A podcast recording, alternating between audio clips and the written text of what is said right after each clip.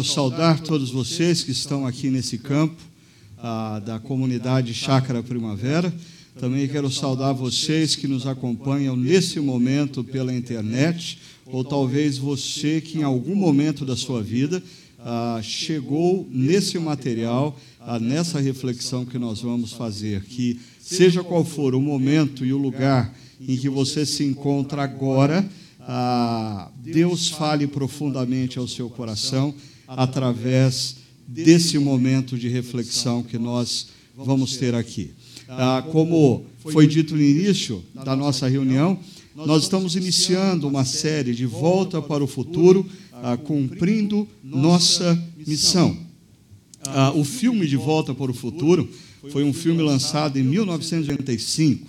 No primeiro filme, na verdade, ah, o personagem principal do filme não ia para o futuro, mas ia para o passado e voltava depois para o presente, que era então o futuro do passado. Você entendeu, né? Senão você pega o filme e assiste, você vai entender. Em 89 foi feito ah, o segundo filme ah, da série, ah, De Volta para o Futuro, e aí sim, em 89, ele ia para o futuro e ele chegava no ano de 2015. Ah, e você pode, ali nesse segundo filme, perceber ah, em 89 os achismos acerca de como seria o futuro.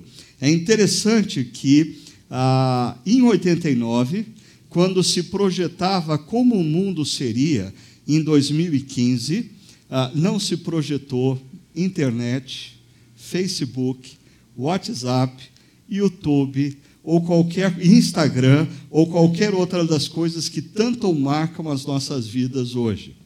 Mas nós vamos conversar hoje sobre o desafio de nós construirmos o futuro. E para tanto, ah, eu quero convidar você a fazer duas viagens. Uma, com certeza, você vai fazer hoje, que é uma viagem ah, retrospectiva. Eu queria contar um pouquinho para você uh, o que aconteceu uh, nesses 17 anos da nossa comunidade Chácara Primavera. E, e a razão pela qual eu quero contar o que aconteceu para você, primeiro, é porque alguns de vocês chegaram bem depois de nós termos começado, ou chegaram recentemente, e não conhecem boa parte da nossa história. Eu acho que é importante você saber a como que a nossa comunidade chegou aonde chegou. Mas o, o, meu objetivo principal não é a história. O meu objetivo principal fazendo essa retrospectiva ah, é convidar você para pensar quão importante na vida é nós ousarmos nas opções que nós fazemos. Ah, Deus nos chama muitas vezes para determinadas situações e que nós precisamos perceber que a opção pela ousadia ela é fundamental. E na história da nossa comunidade, a opção pela ousadia foi sempre uma marca. Eu quero que você guarde isso, ok? Nós não vamos conseguir chegar lá hoje, ah, pelo que eu já fiz pela manhã, ah, eu percebi isso. Mas talvez na semana que vem nós vamos conversar um pouquinho sobre o que tem sido intitulado pela Organização, Organização das Nações Unidas Agenda 2030, muito relacionado ao que alguns de vocês têm visto aqui a colar, ah, nominado como a quarta revolução industrial. Ah, especialistas projetam nos próximos 10 a 15 anos transformações ah, muito radicais transformações na tecnologia, transformações na saúde, transformações no agronegócio, transformação na indústria, transformações nos transportes, na comunicação. Nunca uma geração passou por mudanças tão drásticas e tão radicais como a que nós vamos viver nos próximos anos. Ah, eu posso garantir para você que daqui 15 anos o mundo estará completamente diferente do que você conhece hoje em muitos aspectos e, e nas suas relações com pessoas, com o trabalho, com a sua casa, com o seu carro, se é que você vai ter carro daqui a 15 anos. Mas vamos lá. E aí, eu quero, ah, tanto na reflexão acerca do passado como do futuro, eu quero lançar um desafio para você. E esse desafio passa ah, por convidar você a exercitar e exercer o poder da criatividade que Deus lhe deu. E eu vou mostrar e falar um pouquinho sobre isso já já. No entanto, eu quero também chamar a atenção de vocês para um conceito que talvez para acho que alguns de vocês é um conceito novo, que é o chamado para cocriação do mundo. Deus nos chama para participarmos da criação do mundo. Ah, e deixa eu mostrar isso para você da seguinte maneira. Ah, eu tenho dito para o pessoal que trabalha comigo que eu estou chegando à conclusão, e eu vou ainda escrever um livro sobre isso, que quase tudo na vida se explica com um gráfico com quatro quadrantes. Né? Quase tudo se explica. Veja só, ah, imagine que nos dois quadrantes superiores você tenha pessoas que possuem uma alta consciência da existência e do poder de Deus. Nos dois quadrantes inferiores, você tem pessoas que têm uma baixíssima consciência da existência de Deus e do poder de Deus na história.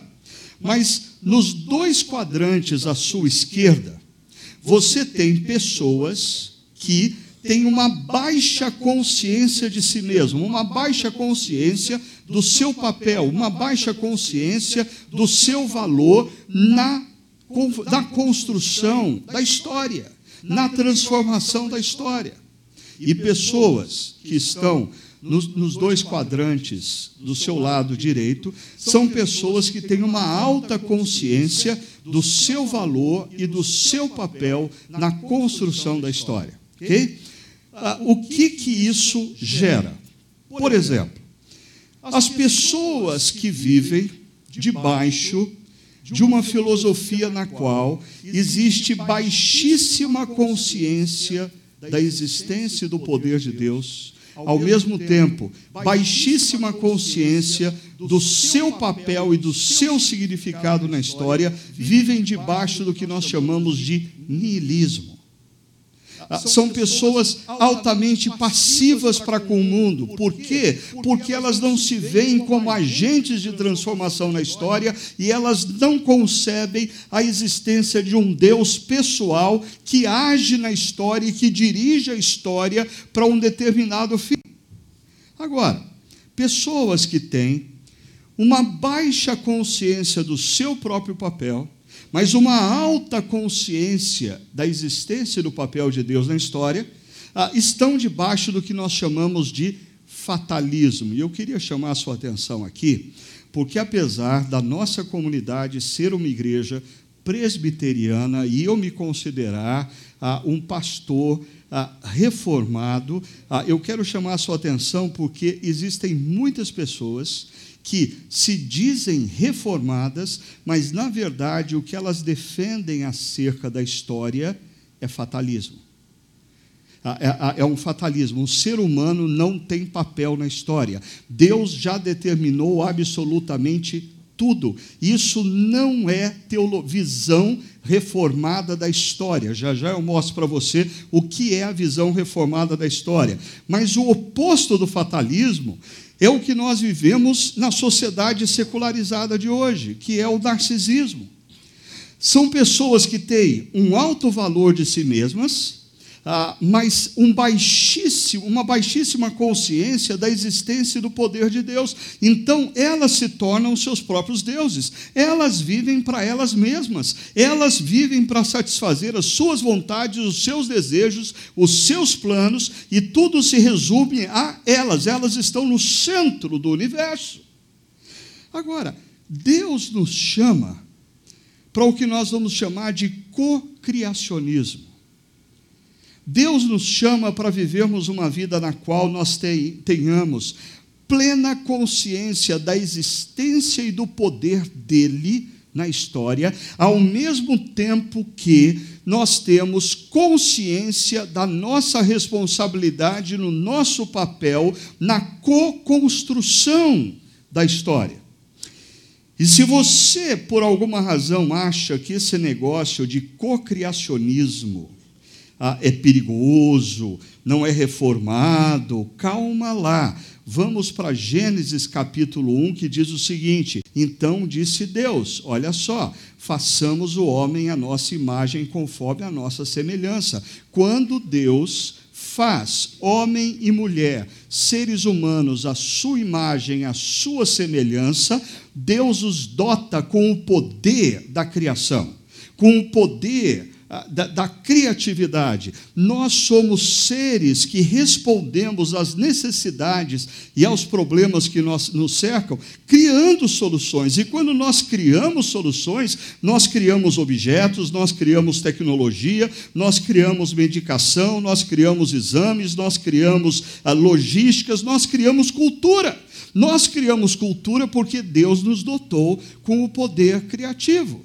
E o texto continua dizendo: domine ele, o ser humano, sobre.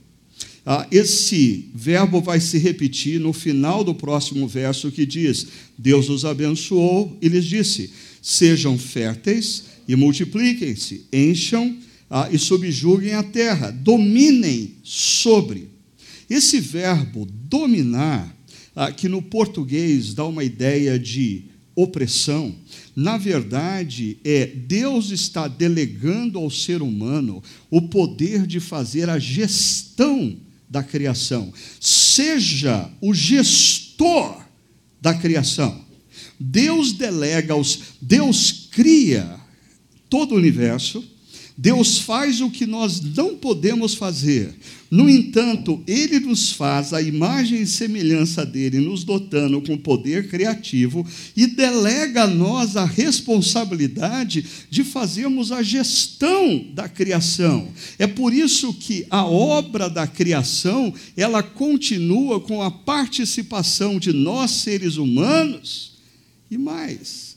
E disse Deus: Eis que lhe dou todas as plantas, as árvores, os animais, os mares, tudo. Eu dou a vocês. Está na mão de vocês.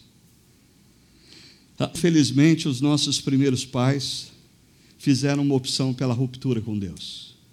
E hoje, nós seres humanos ainda temos flashes desse poder criativo. É por isso que nós continuamos criando tantas coisas com tanta a, a, a, perfeição, porque Deus nos dotou com poder criativo. O problema é que a ruptura fez com que nós usássemos também o poder criativo para o mal, para destruir o outro, para destruir a natureza, para oprimir o outro, para destruir animais, para estragar o que Deus fez, e quando ele olha, ele conclui dizendo: Eis que tudo é muito bom. Deus nos entregou nas mãos um universo perfeito. Nós optamos pela ruptura. E nós detonamos com esse universo, ou meio ambiente que nós fomos inseridos, gradativamente, porque nós fazemos mau uso do poder criativo de Deus. Agora, Deus não nos deixou ah, debaixo do nosso próprio destino, uma vez que nós rompemos com Ele. Gênesis capítulo 12, ah, existe um texto que depois eu vou voltar a ele mais no final da nossa reflexão, aonde Deus fala a um homem chamado Abrão. Olha só, disse Deus a Abrão: sai da tua terra, da casa do seu pai, e vá para a terra que eu lhe mostrarei. Deus escolhe um homem para fazer com ele uma parceria. Ah, Deus convida esse homem chamado Abrão a ser co-criador da história que vai redimir toda a história. E, e para tanto, Deus vem ao encontro de Abraão e diz: sai e vai. É, é necessário você sair, deixar a sua zona de conforto, deixar a sua forma de pensar, deixar a sua forma de conceber o mundo, deixar o seu controle sobre a sua própria vida e ir. Ir para onde? Depois eu vou te mostrar. Você tem que ir e confiar. Ah, o que vai ter com o que vai, o que você vai ter, Deus diz a Abraão, é a minha bênção. Eu vou estar com você. E essa bênção vai fazer de você uma bênção. Uma bênção a quem? Veja a última linha do verso. A todas as etnias da terra. Deus chama Abraão para ser co-criador da história, da redenção da história. A Abraão tem que sair e ir, a fim de que ele seja uma bênção para gerações futuras. Guarde isso.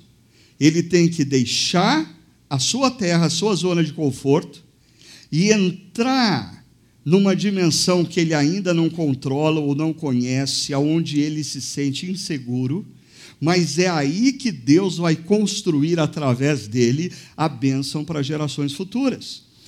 E se para alguém ainda esse negócio de cocriacionismo parece estranho, então deixa eu dar a cartada final com um texto mais conhecido. Mateus capítulo 28.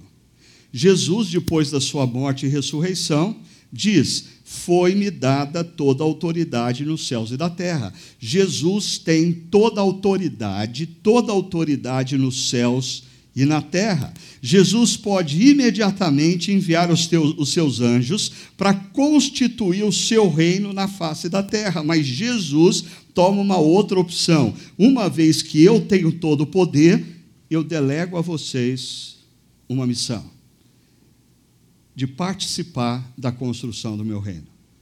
Vão e façam súditos dentre todas as etnias da terra. E a prova de que Jesus não está enviando os discípulos solitariamente, a prova de que essa, esse é um convite para nós sermos co-criadores da história da redenção. É a última linha que diz: E eu estarei sempre com vocês. Porque não é uma missão na qual nós temos que fazer sozinhos. De Jesus não entra na história, morre naquela cruz, ressuscita no terceiro dia, chama os seus discípulos e diz: Agora, essa parte da história é com vocês, se virem. Não. Ah, Jesus está fazendo a missão conosco. Nós recebemos o poder do Espírito Santo. O Espírito Santo da igreja é a presença de Jesus todos os dias conosco na missão. Ah, eu espero que você tenha compreendido o conceito da cocriação, porque ele vai ser muito importante para você perceber o seu papel na história no mundo que está por vir, no mundo de grandes transformações. O seu papel como cristão nas mais variadas áreas profissionais, nas mais variadas dimensões da nossa sociedade. Bom, compreendido o conceito do co-criacionismo, vamos entrar na nossa primeira viagem da história. Nós vamos voltar para o passado. 4 de março de 2001 no próximo domingo, nós completamos 17 anos desse evento que foi ah, o primeiro encontro de reflexão e adoração da nossa comunidade Chácara Primavera. Nesse primeiro evento, nós tínhamos ali 40 pessoas. No buffet Metropolitan, o buffet não existe mais, já foi demolido, detonado. Mas nós estávamos reunidos no salão do buffet Metropolitan, 40 pessoas. É, para você pode parecer pouca coisa. Para mim, ah, eu já confessei isso em outras situações e eu quero enfatizar isso. Para mim, essas 40 pessoas eram uma verdadeira multidão. Por quê? Eu me lembro que eu passei ah, todo esse domingo, dia 4 de março de 2001, eu passei esse domingo todo angustiado, aflito, orando. Porque eu tinha um tremendo medo de que o nosso primeiro encontro de reflexão e adoração fosse um verdadeiro fiasco. Ah, eu nunca me achei uma pessoa capaz de mobilizar outras, assim, relacionamentos, simpatia, carisma pessoal, ah, nunca foram meu forte. Eu sei disso. E eu tinha um grande receio de que as pessoas que eu havia convidado não fossem aparecer naquele domingo ali. E eu fiquei angustiado a tarde toda. E quando eu me deparei com 40 pessoas, aquilo para mim era uma multidão. E foi assim que começou a nossa história. É verdade que dessas 40 pessoas, 12 a 15 pessoas faziam parte de um grupo menor, ah, com o qual nós vimos há, há três, quatro meses sonhando a nossa comunidade. O nosso sonho era ver uma comunidade cristã surgir na qual ela tivesse duas marcas. Uma delas, a integridade para com a palavra de Deus, a integridade na pregação no ensino da palavra de Deus, mas a outra dela, a relevância para com a cultura.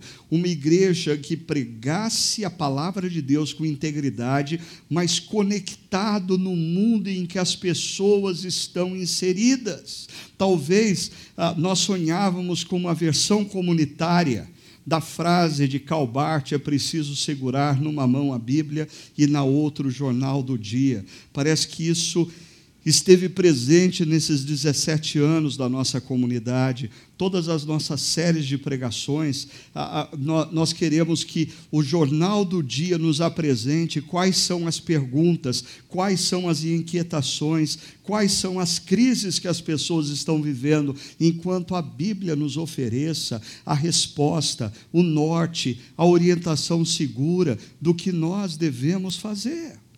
Ah, mas quando nós nascemos como comunidade, é, desde cedo, nunca existiu, é, na, assim, nós, no nosso discurso, qualquer pretensão de, de, de nos afirmarmos como uma comunidade sem umbigo ou seja, uma comunidade que não surgiu do nada, uma comunidade que é fruto da ação do Espírito Santo que esteve adormecido por séculos e resolveu agir na história a partir da gente. Não, nós sempre nos afirmamos uma comunidade ah, que vem ah, de uma tradição reformada, uma comunidade presbiteriana, uma comunidade conectada com o pensamento dos reformadores do século XVI.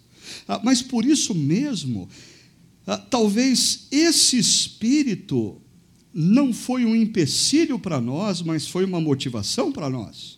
Porque nós sempre procuramos pensar o que foi dito no sino de Dort, a igreja reformada sempre reformando. O que significa ser igreja reformada nos dias de hoje? O que significa ser uma igreja reformada em Campinas, no Brasil, ah, em 2018, século 21? O que significa isso?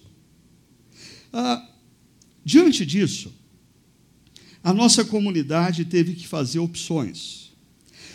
Opções que para você hoje, talvez elas passem até desapercebidas, porque elas se tornaram tão comuns. Opções que talvez para alguns de vocês não é novidade, porque hoje muitas outras igrejas fazem a mesma opção. Mas eu queria que você se lembrasse que nós estamos em 2001. E, e as opções que eu vou dizer para vocês agora foram opções que nenhuma outra igreja, pelo menos que nós tínhamos conhecimento na época, ousou fazer tal opção ou tais opções. Olha só, primeiro, nós optamos por um, por um estilo de adoração comunitária informal e inclusivo. O que, que significa isso? Isso significa que nós optamos um estilo de adoração que ninguém gosta. É, a, a, maioria das pessoas que vêm de igreja pentecostal ou de igreja tradicional não gosta do nosso estilo de adoração, mas nós optamos por esse estilo. E por que nós optamos por esse estilo? Porque nós nunca tivemos em mente alcançar pentecostais descontentes ou tradicionais descontentes. Nós sempre tivemos em mente alcançar pessoas que possuem uma profunda resistência para com a igreja e quando elas são convidadas para ir na igreja dos seus amigos, elas se sentem profundamente incomodadas com o senta, levanta, senta, levanta, senta, levanta, com o palavreado que ninguém entende, ou uh, com as músicas pop que todo mundo tem que, além de cantar, tem que dançar, tem que saber a coreografia, e o cara nunca esteve naquele ambiente, ele não vê a hora daquilo acabar, e ele, a única coisa que essas igrejas conseguem fazer na vida dessas pessoas ah, é o seguinte: no meio daquela confusão, elas oram. Elas oram. No meio daquela confusão, é, é de alguma maneira, Deus, eu não sei se o Senhor existe, mas se o Senhor existe, eu te peço, me livra dessa situação e eu prometo que nunca mais eu volto.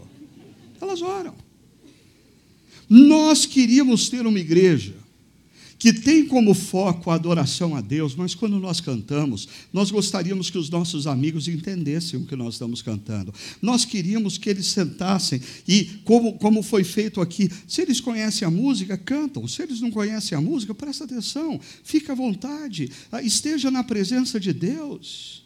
Ah, isso foi uma opção que nós fizemos na época. Outra opção, o ensino da Bíblia através de séries de mensagens. Hoje, é, é, muito comum, eu recebo assim toda semana igrejas, jovens pastores, pastores amigos, ah, divulgando as suas séries de mensagens. Agora eu queria que você parasse e pensasse um pouquinho. Há 17 anos atrás, você ouvia falar de série de mensagens, você ouvia falar de arte para divulgar a série de mensagens, você ouvia falar de clipe para divulgar a próxima série de mensagens. Mas nós fizemos uma opção porque nós queríamos que as pessoas recebessem um convite e se interessassem pelo convite. Ah, porque eu sei, nós fomos muito criticados, que pessoas diziam: ah, vocês deveriam enfatizar a palavra de Deus, vocês têm que convidar as pessoas não para vir ouvir sobre De Volta para o Futuro, tem que convidar as pessoas para ouvir sobre o Sermão da Montanha, ou a carta de Tiago, a carta a Romanos. Ok, então você manda um convite para o seu amigo, para o seu vizinho, dizendo: oh, a minha igreja vai começar uma série de pregações que vai durar dois anos na epístola do apóstolo Paulo aos Romanos anos. Ah, e eu quero ver se você vai conseguir trazer o cara aqui. Ah, mas nós pensamos, nós queremos que eles venham. Sabe por quê? Nós cremos no poder da palavra de Deus. Presta atenção nisso. Nós cremos no poder da palavra de Deus. Se os seus amigos, se os seus vizinhos vierem, sabe o que vai acontecer? Pouco a pouco eles vão começar a compreender os princípios de Deus. Pouco a pouco eles vão começar a degustar os princípios de Deus. Pouco a pouco eles vão começar a se render a Deus. E sabe o que vai acontecer? Eles vão se surpreender um dia que eles se depararem com o fato de que eles se tornaram discípulos de Cristo. Isso aconteceu com alguns de vocês aqui. Isso aconteceu com alguns de vocês aqui. Uma outra opção que nós fizemos, não fazer uso da Bíblia no seu formato impresso. Isso deu uma confusão tremenda.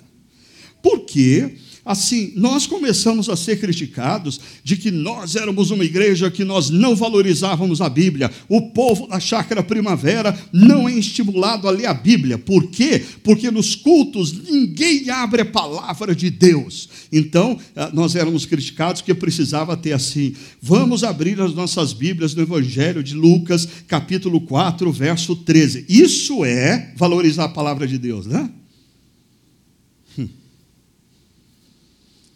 Eu passei a minha vida numa igreja que fazia isso e nem por isso a, a, as pessoas da minha geração continuam servindo a Deus e vivendo com Deus. Agora, eu me lembro que, assim, a, a minha filha mais velha estudava numa escola evangélica aqui da cidade, junto com outra amiga, filha também de um pastor que trabalhou aqui na nossa comunidade, e, e as duas deviam ter aí os seus nove, dez anos, criaram uma situação complicada, porque a professora na escola disse assim: Ah, o que, que vocês estudaram na escola bíblica dominical domingo passado? E elas disseram: A nossa igreja não tem escola bíblica dominical. A professora já estranhou. Falou assim: Não, mas pelo menos assim o pastor pediu, convidou vocês a abrirem a Bíblia de vocês em alguma passagem. Qual foi essa passagem? As duas falaram: na nossa igreja ninguém leva a Bíblia. Né? Então a gente ficou conhecido como uma igreja que não valoriza a Bíblia. Hoje, na maioria das igrejas que você vai, os textos são projetados. Ainda nós fizemos opção por não fazermos arrecadação pública de dízimos e ofertas. E isso foi tido por alguns amigos, pastores e líderes de igreja, loucura plena. Vocês não vão ter condição de pagar as contas, porque uma igreja precisa pagar aluguel, precisa pagar luz, precisa pagar água, precisa pagar salário. Vocês não vão ter condição de fazer isso. Mas nós fizemos essa opção por uma razão. Nós sabíamos que aqueles que nós queríamos alcançar e que possuem profunda resistência para com a igreja, eles olham na TV, escutam no rádio e pensam: a igreja só está interessada em dinheiro. E isso gera uma profunda aversão por parte deles. Eu conheço pessoas que foram convidadas pelos seus amigos para virem aqui, e o cara veio um domingo, veio dois domingos, veio três, veio dois meses, três meses, quatro meses, até a hora que ele cutucou o amigo e falou assim: escuta, como que essa igreja sobrevive? Eu quero ajudar essa igreja. Ah, mas se nós tivéssemos optado pela arrecadação pública de dízimos e ofertas, coisa que toda igreja sempre fez, talvez essas pessoas não teriam percebido, ou, primeiro, elas precisavam compreender quem é Jesus, o que ele fez e se render, para depois compreender que, como discípulo, ele é convidado a ser co-criador na história da redenção, inclusive com seu recurso financeiro. Ah, só um detalhe: em 17 anos, fazendo essa opção, nós nunca deixamos de pagar uma conta sequer fora do prazo. Deus nos abençoou. E ainda, uma outra opção que nós fizemos: fazer menos com impacto e profundidade. Preste atenção. Desde o início, nós, como comunidade, defendemos o seguinte: todo aquele que quer fazer parte da nossa comunidade e quer fazer isso de maneira séria, nós desafiamos a pessoa a participar de dois momentos um momento de adoração e reflexão aos domingos e o momento do grupo pequeno de aprofundamento na fé e na comunhão. É bom você prestar atenção nisso pelo seguinte: se você só participa de domingo, você faz parte de uma multidão. A única forma de você efetivamente ter amigos de caminhada, ser cuidado crescer e aprender a cuidar é participando de um grupo pequeno.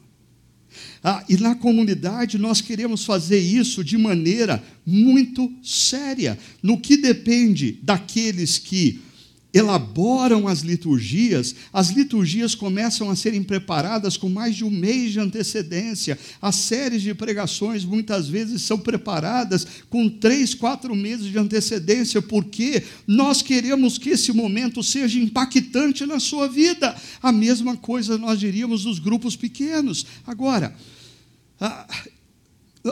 nós fizemos uma opção por não sermos uma igreja cheia de programas. Ah, os nossos crianças, jovens e adolescentes possuem um programa paralelo. Mas a partir do momento em que a pessoa se torna adulta, nós incentivamos ela a participar dos momentos comunitários, momento de adoração e reflexão da palavra, momentos de grupos pequenos, porque nós cremos que pessoas que participam desses momentos de maneira séria, vou repetir, pessoas que participam desse momento de maneira séria, comprometida, eles vão ser equipados de maneira suficiente para cumprirem a sua missão como discípulos de Cristo no mundo. Ah, mas nós precisamos de ah, ministério de jovens casais, ministérios de casais médios, ministérios de casais com filhos, ministérios de casais sem filhos, ministérios de casais no segundo casamento, ministérios de casais pós-casamento. Ah, desculpa, pare e pensa um pouquinho comigo. Se nós compreendêssemos através da exposição da palavra domingo após domingo, ou através da reflexão no grupo pequeno. O que significa ser discípulo de Cristo? nós nos tornaríamos maridos melhores, esposas melhores, pais melhores, filhos melhores. Entenda algo que eu vou dizer com muito carinho a todos vocês. No mundo em que nós vivemos, o que falta para aqueles que se chamam cristãos não é conteúdo. Nunca uma geração de cristãos teve tanto conteúdo. O que tem nos faltado é obediência. Obediência.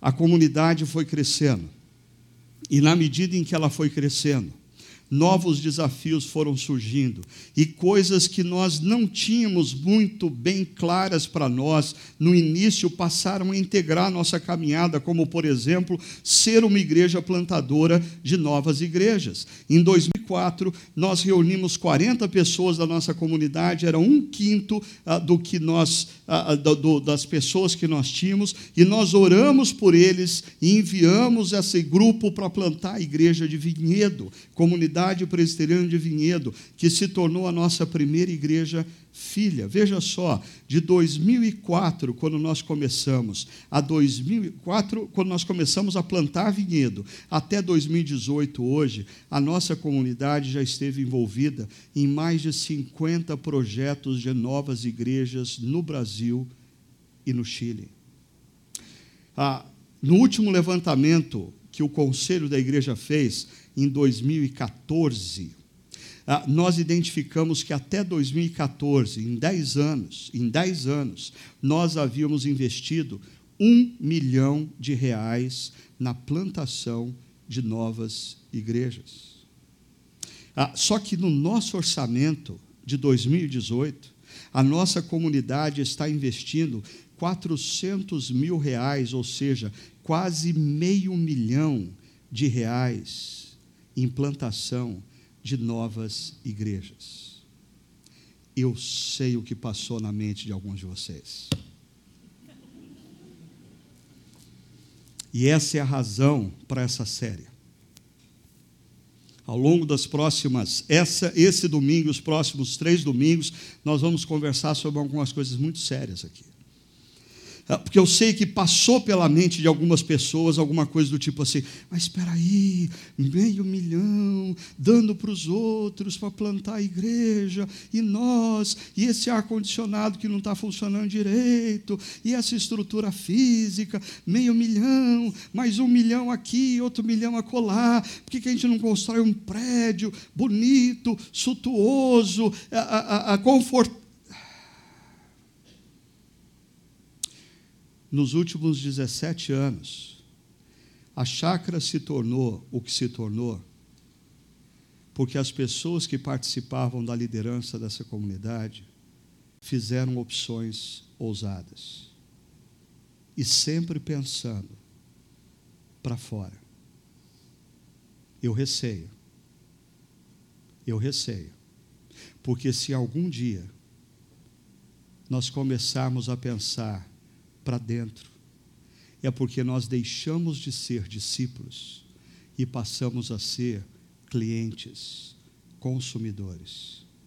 E aí, consumidor não faz missão. Consumidor só pensa em si mesmo. Por favor, me acompanha. Olha só, nós também tivemos que fazer uma opção por sermos uma comunidade conectada com o seu tempo em termos de tecnologia. Ah, mas olha, me acompanha. Quando a Chácara Primavera começou, jovens, olha que loucura.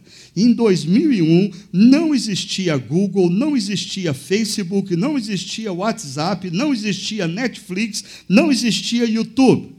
Hoje cedo, alguém, quando terminou, falou assim: Ah, mas existia uh, Orkut. Eu falei assim: Não existia. Foi em 2004 que começou e já terminou. Né? Você consegue imaginar um mundo assim? Mas olha só, o que significa você obedecer com ousadia?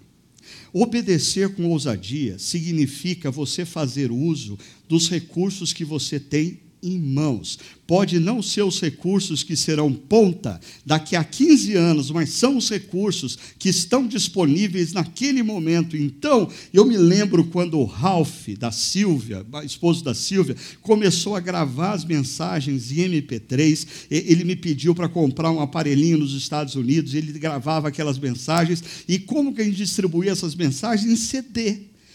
Tem jovem aqui que nem sabe o que é CD, né? Assim, não, não, não chegou a ver CD. Nós passávamos as mensagens de CD. Eu me lembro de uma pessoa que pediu para nós gravarmos todas as séries de mensagens em CD, ah, e ele pediu uns 10, 15 jogos para distribuir entre os amigos, e assim a gente fazia.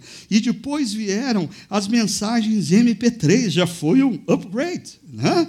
A, a, a, pessoa podia entrar no nosso site fazer o download da mensagem. Depois surgiram as mensagens em vídeo, e aí a gente colocava em DVD. Ah, e mais tarde chegaram as mensagens em vídeo on demand. Estão todas lá disponibilizadas no site para pessoas de qualquer parte do mundo, de qualquer denominação, de qualquer religião acessar, ouvir e ser abençoada. Deixa eu te falar um pouquinho sobre os números disso. Nós temos hoje na nossa comunidade 10 mil acessos semanais às mensagens da nossa comunidade. Isso significa 45 mil acessos mensais, isso significa mais de 500 mil acessos anuais. E nós fazemos isso há mais de 10 anos. Você consegue imaginar quantas pessoas, através desses acessos, já foram abençoadas?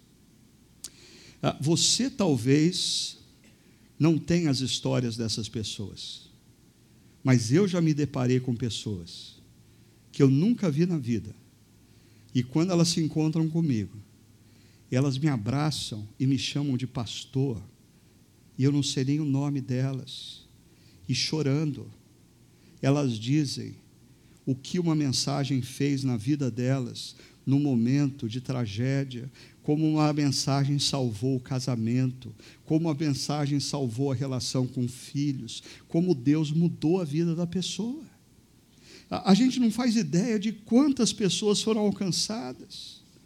Ah, em 2007, nós começamos uma outra aventura uma aventura que nós talvez não tínhamos tanta condição para fazer, mas eu me lembro que nós ah, eh, sonhamos com a possibilidade de transmitirmos as nossas, os nossos encontros pela internet. Aí nós fizemos a conta e a gente precisava comprar pelo menos duas câmeras, precisava comprar um equipamento aqui a colar, e numa reunião do conselho da nossa igreja, alguém apresentou um orçamento dizendo: olha, vai custar 25 mil reais em 2007. Nós não não tínhamos esse dinheiro. Nós não tínhamos esse dinheiro. E numa das pregações eu falei do desejo da gente começar esse ministério. Ah, terminou a reunião, a tesoureira da nossa igreja Eunice me procurou falou assim: Olha, Ricardo, uma pessoa deixou esse envelope e pediu para entregar para você. E quando eu abri o envelope, era um cheque de 25 mil reais para nós começarmos a transmissão pela internet. Compramos as duas câmeras, ah, só que era caríssimo fazer a transmissão. Nós só conseguimos ah, o, o, ter a transmissão para 50 acessos. Você significa que era isso? Eu, imagina assim: 50. Quem chegasse primeiro entrava. Quem chegava depois não conseguia entrar. Se conseguisse entrar, é porque alguém tinha caído. Né? Ou seja, alguém ficava feliz com a desgraça dos outros. Ah, e assim ia, 50. Aí, uma pessoa que foi alcançada pelo Evangelho através da nossa comunidade e, na época, trabalhava na Arábia Saudita como piloto. Ele entrou em contato e disse: Pastor, como eu posso ajudar para ampliar um pouco esse limite? Porque eu, aqui na Arábia, ah, essa é a minha forma de me alimentar. Ah, e ele fez uma oferta e nós aumentamos o limite para 100 acessos. Isso parecia uma multidão para a gente.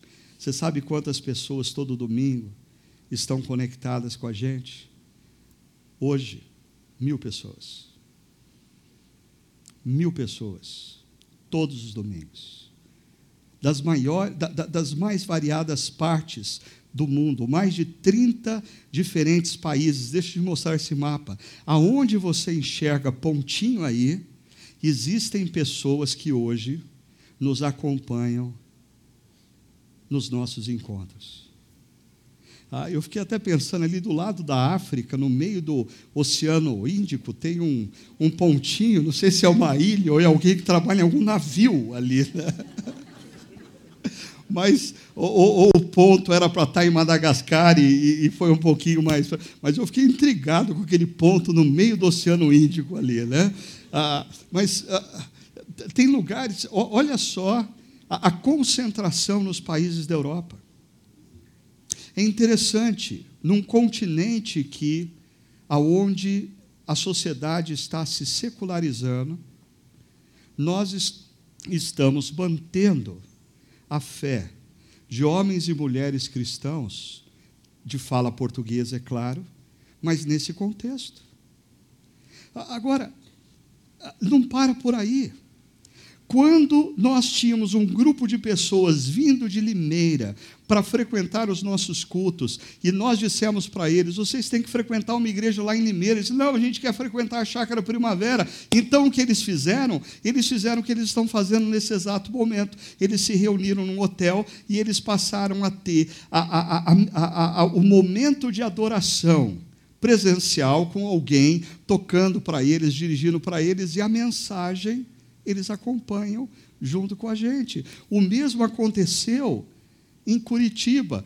existe um casal na cidade de Campo Grande que hoje cedo, enquanto eu falava, eles na nossa página do Facebook, eles estavam desesperados, dizendo: "Olha, nós também estamos aqui, nós queremos começar uma comunidade, um, um vídeo site da chácara em Campo Grande". o vídeo site, ele não é um fim em si mesmo. Um vídeo site é uma estratégia. Ah, porque se nós conseguirmos reunir em, nas mais variadas cidades, pessoas, e, e, nós chegarmos a um grupo de 40, 50 pessoas, quem sabe essas pessoas possam se juntar a um plantador e dar início a uma nova igreja na cidade. Agora, imagine um plantador chegando numa cidade sem ninguém. Nós queremos oferecer para futuros plantadores grupos com 50, 60, 80 pessoas. Por fim, nós fizemos a opção alguns anos atrás por sermos uma comunidade multilocal. O que significa isso? Ao invés de sermos uma grande igreja, um grande auditório com duas mil, três mil pessoas, e eu sei que alguns de vocês ah, pensam assim: ah, pastor, mas a nossa comunidade deveria comprar um auditório e reúne. Com certeza, seria muito, imensamente mais fácil eu pregar só uma vez por domingo. Nós temos só uma banda, nós temos só um encontro no final de semana. Fazer o que nós fazemos dá muito mais trabalho, mas por que, que nós fazemos? Porque nós entendemos que é o único meio de nós sermos uma igreja com os privilégios de uma comunidade cristã grande, mas resguardando o cuidado de comunidades menores, aonde pessoas se reúnem e se conhecem, aonde existe um pastor de campo que sabe o nome de todo mundo. Ah, a gente começou fazendo isso no Paineiras Noite, Paineiras Manhã. Depois fomos para Alphaville, onde se transformou na comunidade Barão. Aí veio Chácara Cambuí, aí veio a Norte Sul. E aí sim, pela primeira vez em 17 anos de história, nós esbarramos nos nossos limites. Ah, nós não tínhamos voluntários suficientes para atuarem nas mais variadas ah, áreas nós precisávamos fazer opções tecnológicas que parte da nossa comunidade passou a se manifestar de uma maneira altamente conservadora. Então nós tivemos que dar um passo para trás. Mas olha só, tudo isso aconteceu em 17 anos.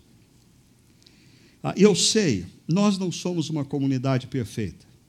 Ah, você facilmente identifica pontos em que nós erramos, pontos em que nós não conseguimos cumprir o que você acha que nós deveríamos cumprir, pontos que nós não conseguimos corresponder às expectativas que você tem acerca da instituição Chácara Primeira. Mas eu queria que você percebesse o seguinte: nesses 17 anos, essa é uma comunidade que tem feito opções ousadas para a missão. Ah, isso foi reconhecido pelos de fora. Em 2010, a revista Época publicou uma reportagem ah, com o título A Nova Reforma Protestante. Eles diziam o seguinte: em Campinas, no interior de São Paulo, ocorre uma das experiências mais interessantes de recriação de estruturas entre as denominações históricas. De quem eles estão falando? Os sermões são chamados apropriadamente de palestras e são ministrados com recursos multimídias por um palestrante sentado em um banquinho que anda abandonado, atrás de um MacBook com o símbolo do pecado original. A meditação bíblica dominical é comumente ilustrada por uma crônica de Luiz Fernando Veríssimo ou uma música de Chico Buarque de Holanda. Isso deu uma confusão tremenda para nós.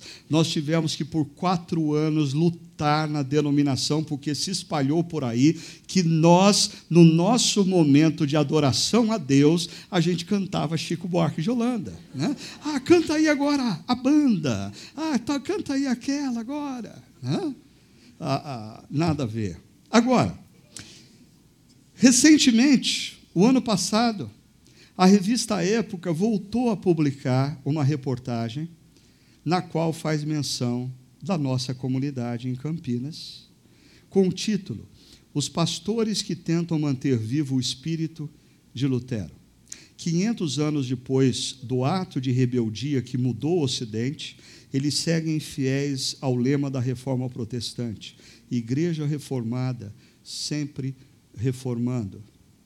E umas cinco, seis igrejas no Brasil foram citadas, uma delas a nossa comunidade, a Chácara Primavera.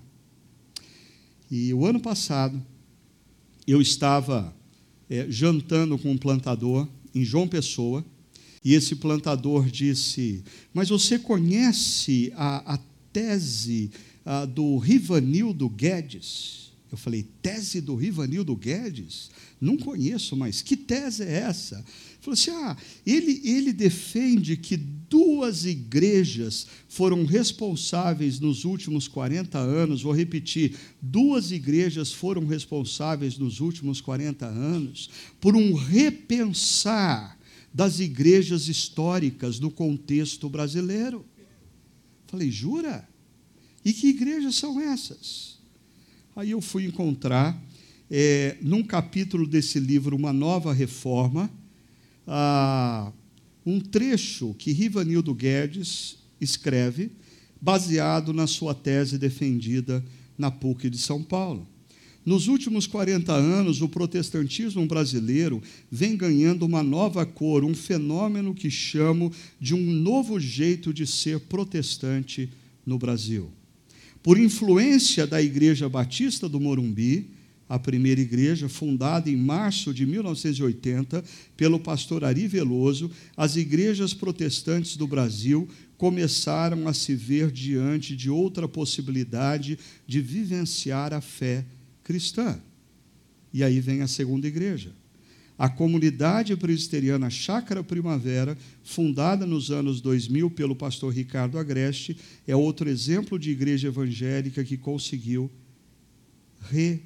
reinventar o jeito de ser protestante no Brasil.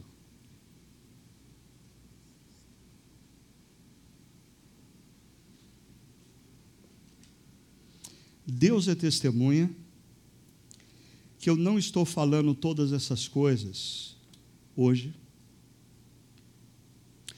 para dizer para você, olha como nós somos importantes. Não. A, a minha primeira intenção nessa noite é você celebrar o que Deus tem feito nesses 17 anos em nós. Em nós. através de nós, apesar de nós. Apesar de nós. Deus tem sido muito bom para com a gente. Mas às vezes eu percebo que pessoas que passam pelos nossos encontros, talvez não tenham a consciência do que está acontecendo aqui. Ou talvez pessoas que já estão caminhando com a gente, muitas vezes estão tão apegadas a detalhes nos quais nós não estamos de fato conseguindo corresponder a todas as expectativas e perdem de vista o todo o que Deus está fazendo em nós, através de nós e apesar de nós. A pergunta dessa noite é: ok, isso tudo aconteceu durante os últimos 17 anos. Deus fez imensamente mais do que tudo quanto nós um dia imaginamos ou planejamos. Deus superou todas as expectativas daquele grupo inicial, Deus superou todas as iniciativas daqueles que vieram posteriormente. Deus insiste em nos usar, apesar das nossas fragilidades, das nossas fraquezas, Deus insiste em nos usar para influenciar outros pastores, outras igrejas nas mais variadas regiões desse país. Ah, agora, a pergunta é: como vai ser a igreja nos próximos 12 anos.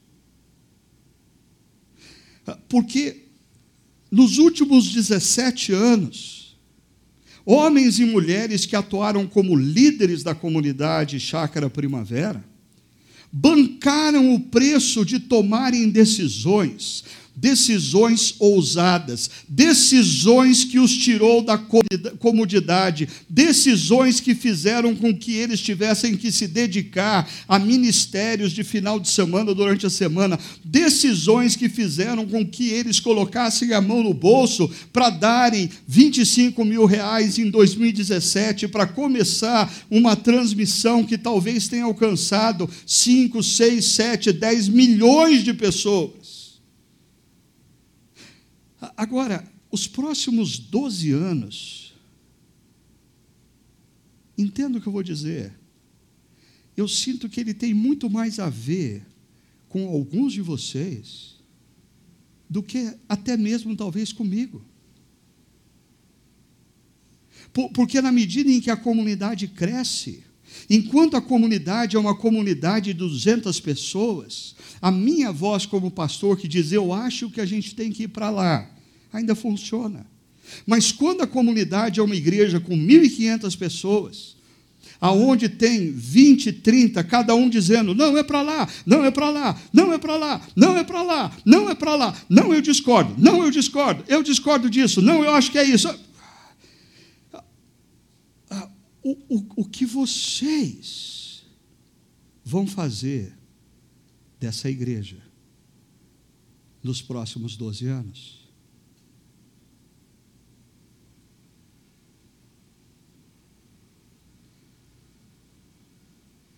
Essa pergunta tem muito mais a ver com vocês, especialmente aqueles mais jovens, do que, volto a repetir, comigo. Ah, deixa eu voltar no nosso texto de Gênesis 12, e aí a gente vai terminar. Ah, eu diria que ser igreja nos próximos 17 anos demanda a gente fazer a mesma coisa que nós fizemos nos últimos 17, mas de uma maneira diferente. Deu para entender?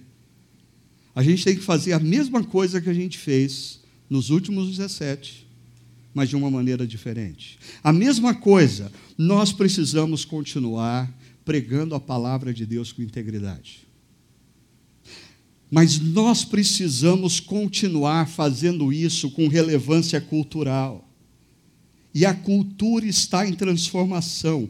Quando nós começamos a Chácara Primavera em 2001, absolutamente tudo era impresso em papel. Em 2018, nada mais nessa comunidade é impresso em papel. E o mundo vai continuar mudando.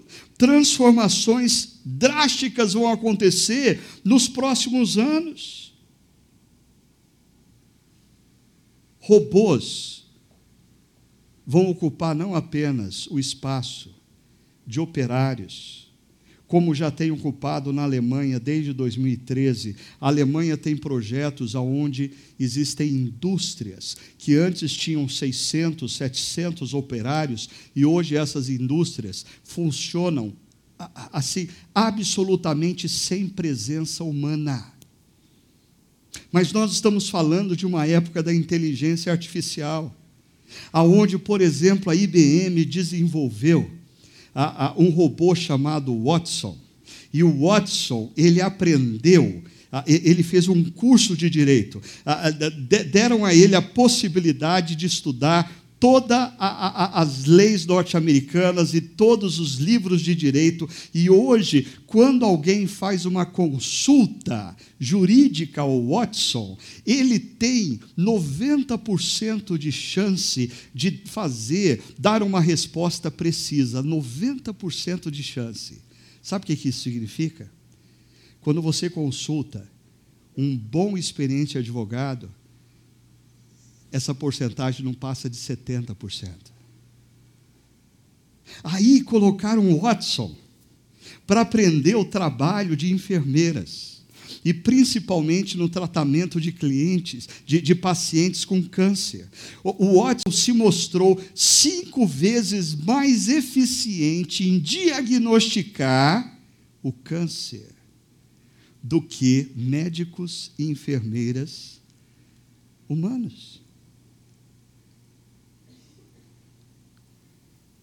O carro autônomo já começa a circular por aí esse ano. Ah, alguns dizem que em 2020, 50% dos carros nos Estados Unidos já serão carros autônomos. Sabe o que isso significa? Bem possivelmente, os seus filhos, se eles são pequenos, eles nunca vão aprender a dirigir.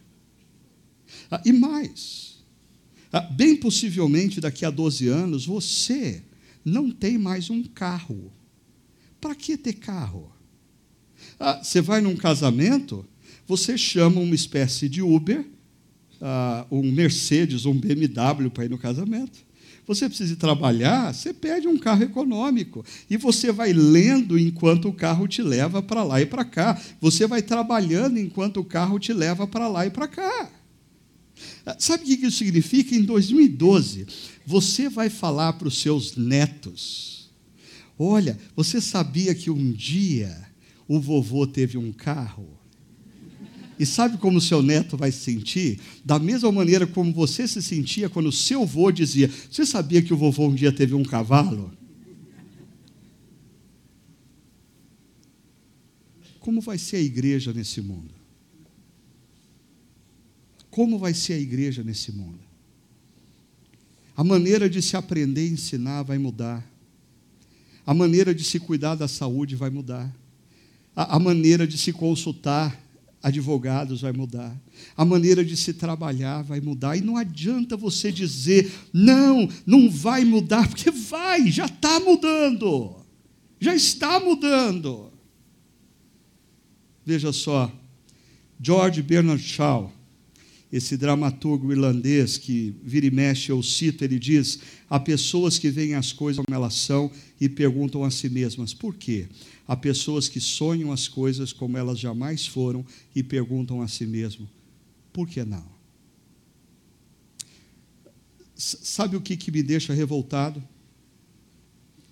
Que as grandes transformações e inovações têm acontecido porque homens e mulheres nas mais variadas áreas profissionais fazem essa pergunta: por que não? E eles se tornam inovadores. Mas a, a, minha revolta não é por eles fazerem. A minha revolta é que muitas vezes os mesmos que são capazes de, para ganhar dinheiro e sucesso profissional, fazer essas perguntas, por que não, quando eles adentram na igreja, eles se tornam outras pessoas. A igreja não. A igreja não pode mudar. A, a igreja tem que ser como foi a, a igreja quando eu era criança.